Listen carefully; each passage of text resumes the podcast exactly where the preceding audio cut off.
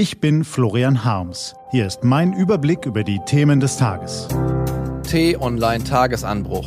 Was heute wichtig ist. Freitag, 27. Juli 2018. Alltagsrassismus, Kissingers Rückkehr und Blutmond über Deutschland. Gelesen von Christian Erl. Heute vom stellvertretenden Chefredakteur Rüdiger Schmitz-Normann. Was war? Rassismus im Alltag. Als Mesut Özil am Sonntag seinen Rücktritt aus der Nationalmannschaft erklärte, da schrieb er auch über seine Erfahrungen mit Rassismus und Diskriminierung.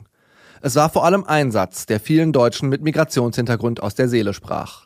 Wenn wir gewinnen, bin ich Deutscher, wenn wir verlieren, bin ich Migrant.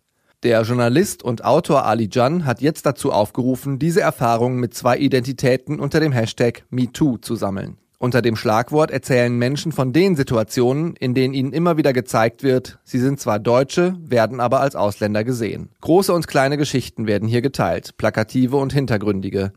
Es sind nicht immer die Überfälle und Gewalttaten, die absichtliche Hetze oder Gemeinheiten. Manchmal reicht schon ein unbedachtes Wort, um eine Verletzung auszulösen. Zusammen ergeben die großen und kleinen Erfahrungsberichte ein Bild davon, wie es ist, in Deutschland als Mensch mit Migrationshintergrund aufzuwachsen. Inzwischen sind mehr als 5000 Tweets von Menschen mit Migrationshintergrund zusammengekommen. Ihre Geschichten zeigen, dass die Debatte über Diskriminierung und Vorurteile aktueller ist denn je.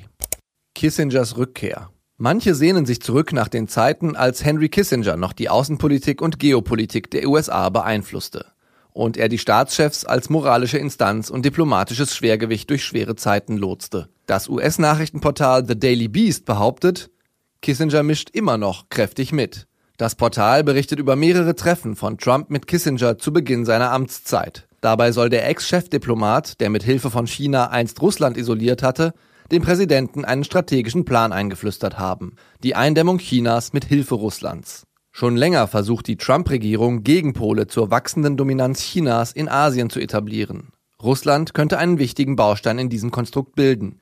Diese Theorie könnte auch plausibel machen, warum Trump den russischen Autokraten Putin so hofierte und warum er den eigenen Ermittlungsbehörden, die Beweise für die russische Einmischung in den Wahlkampf 2016 gesammelt hatten, in den Rücken fiel. Waldbrand bei Potsdam. Nach den Waldbränden in Griechenland und Schweden brannte es gestern auch in Deutschland. Das Feuer entstand in der Nähe von Potsdam und breitete sich rasend schnell aus. Nahe dem vielbefahrenen Autobahndreieck brannten gestern Nachmittag Dutzende Hektar Kiefernwald. Rund 200 Feuerwehrleute kämpften gegen die Flammen. Sie schafften es, ein Übergreifen auf die Ortschaft Fichtenwalde zu verhindern. Das ist gerade noch mal gut gegangen. Was steht an? Die T-Online-Redaktion blickt für Sie heute unter anderem auf diese Themen. Heute soll der heißeste Tag des Jahres werden. 38 Grad sind angekündigt. Und dieses Wochenende sind in allen Bundesländern Ferien. Experten erwarten auch das größte Stauwochenende des Jahres. Und der Blutmond kommt. Heute Abend ist am Himmel über Deutschland die längste totale Mondfinsternis des 21. Jahrhunderts zu sehen. In den Stunden vor Mitternacht wird der Mond für fast zwei Stunden durch den Kernschatten der Erde wandern und sich kupferrot verfärben. Diese und andere Nachrichten, Analysen, Interviews und Kolumnen gibt's den ganzen Tag auf t-online.de. Was lesen? Wenn Sie möchten, unter t-online.de-tagesanbruch gibt es zwei Lesetipps für Sie. Heute geht es um die Schwedin, die die Abschiebung eines Afghanen verhindert hat und um den Handelsstreit zwischen EU und USA. Das war der T-Online-Tagesanbruch vom 27. Juli 2018.